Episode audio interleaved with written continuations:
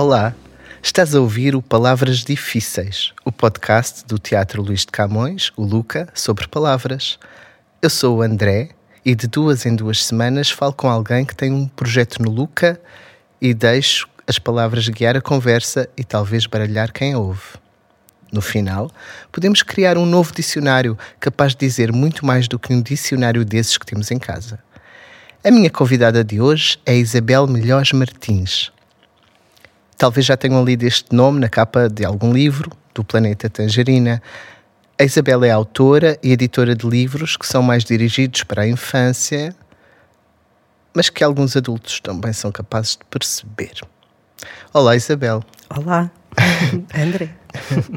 Isabel, uh, estás aqui porque escreveste o texto do espetáculo Uma Ideia de Justiça, que está só até amanhã, domingo, aqui no Luca. O que é que é essa ideia de justiça? Queres falar sobre isso? Ou como é que começou este espetáculo? Então, o espetáculo não começou na minha cabeça, ao contrário de outras coisas que às vezes começam, começou na cabeça da Joana Providência, que é encenadora. Eh, eu não conhecia a Joana, já não me lembro, acho que ela me telefonou ou me escreveu um e-mail, acho que falámos ao telefone, e ela disse-me que queria fazer um espetáculo sobre a justiça, até já tinha este título, por isso o título também não é meu, eh, e convidou-me para escrever eh, sobre este tema, que é um tema fácil e difícil ao mesmo tempo, porque a palavra justiça desperta logo imensa coisa dentro de nós, mas depois, quando queremos explicar o que é, não é muito fácil.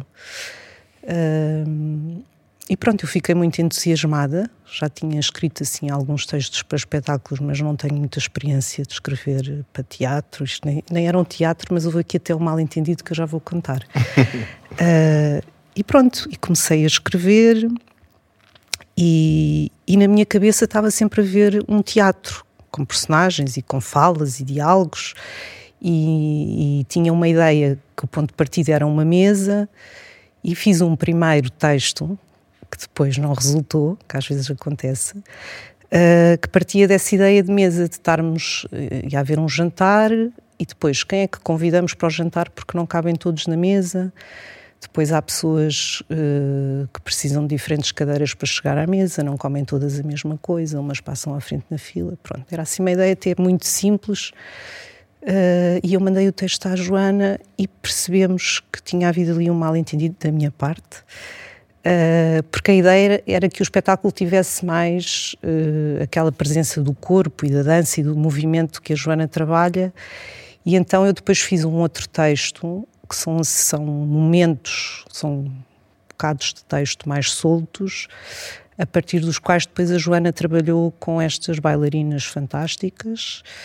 Uh, e foi assim que começou. Uh, depois, a minha ideia de justiça, todos temos uma ideia diferente, ou então se calhar não, acho que isso, essa frase se calhar é assim a que sai mais rapidamente, mas se calhar temos, temos algumas ideias em comum sobre o que é que é justiça. E se calhar a própria justiça nasce dessas ideias que temos em comum, parece-me. Uhum.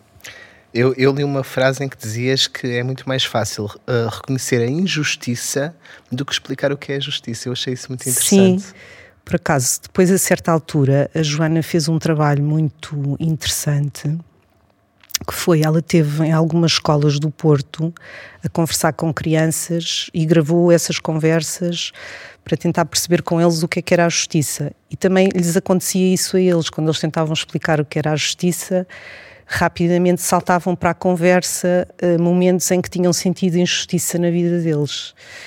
Uh, e ouvir essas conversas, eu até já ouvi essas conversas numa fase mais adiantada do texto, mas foi muito interessante uh, perceber o que é que os miúdos pensam sobre, sobre a justiça e sobre a injustiça e como a sentem na pele.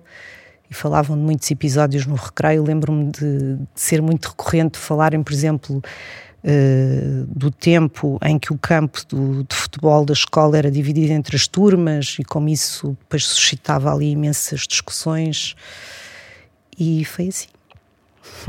Uh, achei muito interessante essa coisa, esse desencontro entre o que, o que uma pessoa que escreve acha que pode ser uma peça de teatro, isto porque já me aconteceu, E, e, as ideias que são criadas em palco e como a visão dos atores e, e, e, atrizes e bailarinas e bailarinos pode ser tão diferente do que pode acontecer em palco, não é? Parece que aumenta as coisas de alguma forma. Sim. Foi difícil para ti? Como é que foi esse. Eu, para mim não foi nada difícil desistir desse texto. Uh, Mas porque... o descobrir o outro texto. Pois, sim, sim, não, isso foi, foi difícil, sim, foi difícil. Uh, foi difícil uh, chegar a esse lugar, sim, tive que andar ali um bocado. Mas eu, eu também, quando faço livros, estou, estou como são livros ilustrados, já estou bastante habituada a este trabalho em equipa, de deitar coisas fora, uh, de trabalho, trabalhar em colaboração com os outros e também tem esse lado da ilustração que amplia muito o que nós escrevemos e às vezes não precisamos de, de escrever certas coisas porque a imagem também fala e esse tipo de coisas. Mas aqui talvez tenha sido difícil encontrar esse tom, que tinha que ser o meu tom e que tinha que ir ao encontro do que a Joana procurava e este grupo que, tra que trabalha com ela. Uh, e até me lembro, uh, depois, já no final, eu mandei os textos à Joana. E já no final de ter acabado de escrever essa primeira parte, é que senti que estava a ganhar fogo e depois mandei-lhe mais textos que ela depois até acrescentou. E esses últimos eu acho que foi quando eu consegui chegar uh, ali ao que eu queria. Às vezes acontece isso, as coisas demoram e são difíceis. E ficaste surpreendida quando viste o, o espetáculo? Fiquei muito surpreendida. Uh, fui assistir a uns ensaios no Porto. Uh, fiquei muito surpreendida com as atrizes, achei-as mesmo incríveis, muito jovens. Uh, e cheias de entusiasmo e de entrega e, e, e não estava à espera, pronto. Ainda, foi recuperada a ideia da mesa do início, uh, que isso eu também achei engraçado, mas depois tudo o que foi acrescentado, pronto, às tantas nós somos mesmo aqui uma peçazinha da engrenagem, uhum. é o que o texto se torna quando estamos a escrever, achamos, ah, isto é uma coisa importante que eu estou a escrever, mas depois torna-se mais uma coisa, como a luz ou o som. Ou... Isso é, é muito bom. É verdade. Falaste agora a ideia da mesa e o espetáculo chama-se a ideia de justiça. Um, e, e, então vamos trazer aqui para a conversa a palavra ideia enquanto palavra, enquanto ideia. É uma palavra que eu gosto muito. Tens boas ideias? Uh, é assim, eu acho que às vezes depende. Há, há, há, áreas para as quais não, tenho, não trago nada de jeito, acho que como toda a gente. Algumas áreas, sim, acho que tenho, posso, posso dizer que tenho boas ideias. Mas, se calhar, o que eu tenho uh, é, tenho alguma capacidade de perceber se uma ideia é boa ou não. Porque eu acho que todas as pessoas têm boas ideias. Uh, e tenho. Agora estou-me a auto-elogiar, que isto não é muito o meu género. Não, mas é, mas, é interessante mas porque eu... não se pensa muito nisso, não é? Pensa-se na pessoa que, que tem ideias, ou que. Então, e a pessoa que tem de reconhecer ideias? eu é? acho. Eu, há, uma, há uma poeta que eu adoro, uh, que é a Simborska, que ela dizia que tinha um caixote de lixo muito grande. E eu acho que isso é muito importante, que é nós conseguirmos deitar fora as coisas que pensamos e escrevemos e, e, eu também tento que o meu caixote de lixo seja bastante grande. E por isso acho que tenho essa capacidade de distinguir uma ideia boa de uma ideia má. Uh, às vezes, nem sempre. Uh, mas eu, eu, até escrevi um livro que se chama Como Ver Coisas Invisíveis, que é sobre a imaginação e a criatividade. Por isso, essa palavra ideia é uma palavra que me é muito querida. Uh, até há uma parte do livro que tem mais a ver com neurociência e os cientistas tentam perceber como é que nós temos ideias e o que é que podemos fazer para ter melhores ideias. E, e pronto, há aqui depois muitos interesses nesta pesquisa, porque isso interessa a muita gente e se calhar nem sempre às melhores pessoas. E o, e o que é incrível que eu descobri quando estava a ler sobre, sobre a criatividade e a imaginação é que os cientistas sabem muito pouco sobre isto e não conseguem uh, desconstruir o mecanismo todo de conseguir ter ideias. Isso também é espetacular, porque aqui não entram. ninguém vai tomar conta da nossa. Quer dizer, já, já, já, já não é totalmente verdade esta parte. Mas, mas pelo menos tenta-se, mas ainda não se conseguiu. Uh, e por isso a palavra ideia é uma palavra. Uh, também é uma palavra um bocadinho gasta, não é? Uh, é uma palavra, porque também vivemos assim num, num, num tempo em que há uma espécie de um. Uh, somos quase escravos disso, tem que haver ideias novas e, e isso também pode ser assim um pouco, pode esmagar-nos essa, essa coisa de, porque também associamos muito a palavra ideia a novidade, tem que ser uma coisa nova e parece que vivemos neste tempo que tem que ser tudo novo e tudo ótimo e tudo espetacular. Uh, isso é muito cansativo às vezes. Pois Mas olha, uh, tu, um, tu estavas a falar, eu achei interessante essa importância de ter um caixa de lixo para, para as ideias não tão boas, não é? E, e, e eu acho isso muito importante mesmo.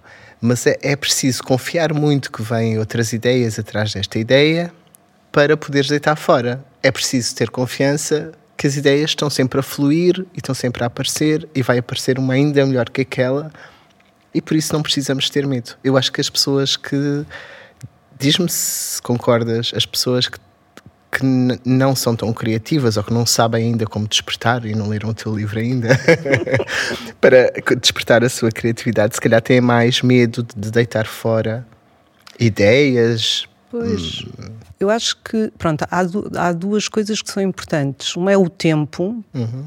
que também tem a ver com isto que eu estava a dizer, que há esta pressão para as ideias aparecerem e as coisas são muito rápidas, os livros a saírem, os espetáculos, os álbuns de música, tudo, não é? Tudo muito rápido. Uh, há muita produção, se calhar há 50 anos não havia tanta, isso há assim um ritmo meio louco. Isso também faz com que tínhamos mais dificuldade em aceitar que é preciso tempo para as ideias amadurecerem, para se transformarem noutras coisas, para percebermos se elas são boas ou não. Por isso, esse fator tempo é muito importante. E depois também acho que é preciso uma certa humildade, isso também se trabalha, acho eu, que é admitirmos que não, agora não está a dar, não pode ser esta ideia. Uh, isso pode custar-nos um bocadinho, mas, mas é assim. Uh... Trouxe outra palavra, que é a palavra editar. Uh, o que é que te diz esta palavra e o que é que ela significa? E, e para quem não a conhece, o que é que ela significa? Uh, eu acho que é uma palavra muito importante. Acho que é uma palavra que traduz uma ação que é um bocadinho invisível, Uh, por exemplo, no meio editorial e dos livros, ainda há muitos editores que estão completamente na sombra, nem, aparecem nas fichas técnica, técnicas dos livros. Uh, e é um trabalho que tem a ver com escolher, editar, eu acho que talvez seja sinónimo de escolher. No caso dos livros, tem muito a ver com cortar, que eu, também é uma palavra que eu gosto muito neste contexto, cortar palavras a mais, por exemplo. Uh, e depois eu acho que também tem a ver com conseguir ver o potencial de uma coisa e, e ser generoso para fazer essa coisa uh, brilhar mais. Uh, acho que tem a ver com isso. Uh, isto é assim mais no contexto dos livros, que é o contexto que eu conheço. Depois, por exemplo, quando eu escrevo, também faço um bocadinho, acho que toda, todas as pessoas que escrevem fazem esse trabalho de se editarem a si próprios. E, e uma vez li uma expressão que somos todos uma espécie de empregados de limpeza do texto. Estamos ali ao serviço e varremos e esfregamos e polimos e vamos à reciclagem. A reciclagem das ideias, reciclagem das ideias e das palavras. Ao caixote de lixo. Uh, portanto, editar tem muito esse trabalho de arrumar, limpar, fazer máquinas de lavar, estender, tem muito disso. E não é nada um trabalho. Uh, eu acho que é um trabalho, apesar de ser invisível, uh, dá-nos muito de volta. tu gostas? Eu gosto muito. Gosto. Dá para, dá eu adoro. Para mim, para mim, assim, a parte melhor do meu trabalho é quando um livro já está a tomar forma e já é qualquer coisa, já consegues ver o que é que pode sair dali e vais para a maquete, levas o material todo, limpeza e as tesouras da poda e trabalhas a maquete. Eu gosto muito dessas partes mesmo. E é aí que se decide também o que é que vai sair dali, não é? Muito, em grande parte. Pronto, claro que pode levar uma todo o trabalho volta. pode levar uma grande volta, é isso. E há sempre imensa coisa que é preciso uh, melhorar uh, e perceber o que é que não está a funcionar uh, e depois tentar arranjar maneira de funcionar melhor. Uhum. Isso, eu gosto muito disso. Isabel, em abril vais regressar ao Luca com o concerto mais alto, não é? O que é que é isso? Para quem não conhece. Então, o mais alto uh, é um concerto que nasceu aqui no Luca. Uh, a ideia foi da Susana Menezes, a diretora artística do Luca, que falou com a Francisca Cortesão, que é uma das músicas, uh, cantoras, autora também, uh, que faz parte desta banda do Mais Alto. E a ideia era criar um espetáculo que tivesse, que reunisse músicas que tivessem a ver com democracia, com participação política, com cidadania. e então este concerto já teve várias formas. Começou por, começámos por ser só três pessoas em palco, depois a banda cresceu e, e, temos esse alinhamento. O que é que tem de diferente dos outros concertos? Está lá uma pessoa em palco que não canta nem toca, que sou eu, e que estou a fazer comentários sobre a música, as músicas e a explicar um bocadinho uh, o contexto em que elas foram criadas, uh, de que maneira é que aquela música contribuiu naquele país para haver mais democracia ou para as pessoas reivindicarem qualquer coisa importante. Uh, e há assim uma espécie de um guião e depois vão entrando as músicas e, e, este mais alto tem tido uma vida muito feliz, porque já teve várias versões. Primeiro era o mais alto, agora é o ainda mais alto, e eu não sei como é que se vai chamar a seguir. Uh, andámos numa digressão por todo o país, fizemos mais ou menos 50 e tal concertos em muitos conselhos, fizemos concertos para meninos de 4 anos, para alunos do secundário, para uh, séniores, como agora se diz, velhotes, que eu gosto mais. Uh, por isso tem sido muito, muito bom levar essa mensagem. Isto até foi, foi integrado nas comemorações dos 50 anos do 25 de Abril, o concerto. Uh, e quando temos a oportunidade de falar com, com as pessoas que estão na, na plateia, com, com as crianças e com os jovens, Uh, é muito bom também essa parte uh, de, de, conversar com eles sobre a democracia e o que é que eles sentem que está mal. E muitas vezes perguntamos: fosses tu agora a inventar uma, uma canção para este tempo que estamos a viver, seria sobre o quê? O que é que tu escolherias? E, e eu também gosto muito dessa parte do diálogo final, quando ele se proporciona. Estou super curioso e vou querer tens, assistir. Tens que vou querer assistir. Uh, isso será em abril. Uh, muito obrigado. Obrigada Isabel. eu. Gostei imenso desta Foi conversa. Uh, uma Ideia de Justiça é um espetáculo de Joana Providência e do Teatro do Bolhão, a partir do texto da nossa convidada de hoje, a Isabel Melhores Martins. Ainda podem ver o espetáculo amanhã, domingo, 28 de janeiro, de manhã ou à tarde. Haverá sempre interpretação em língua gestual portuguesa e a sessão das 11h30 será uma sessão descontraída. Obrigado por ouvirem e obrigado, Isabel. Obrigada.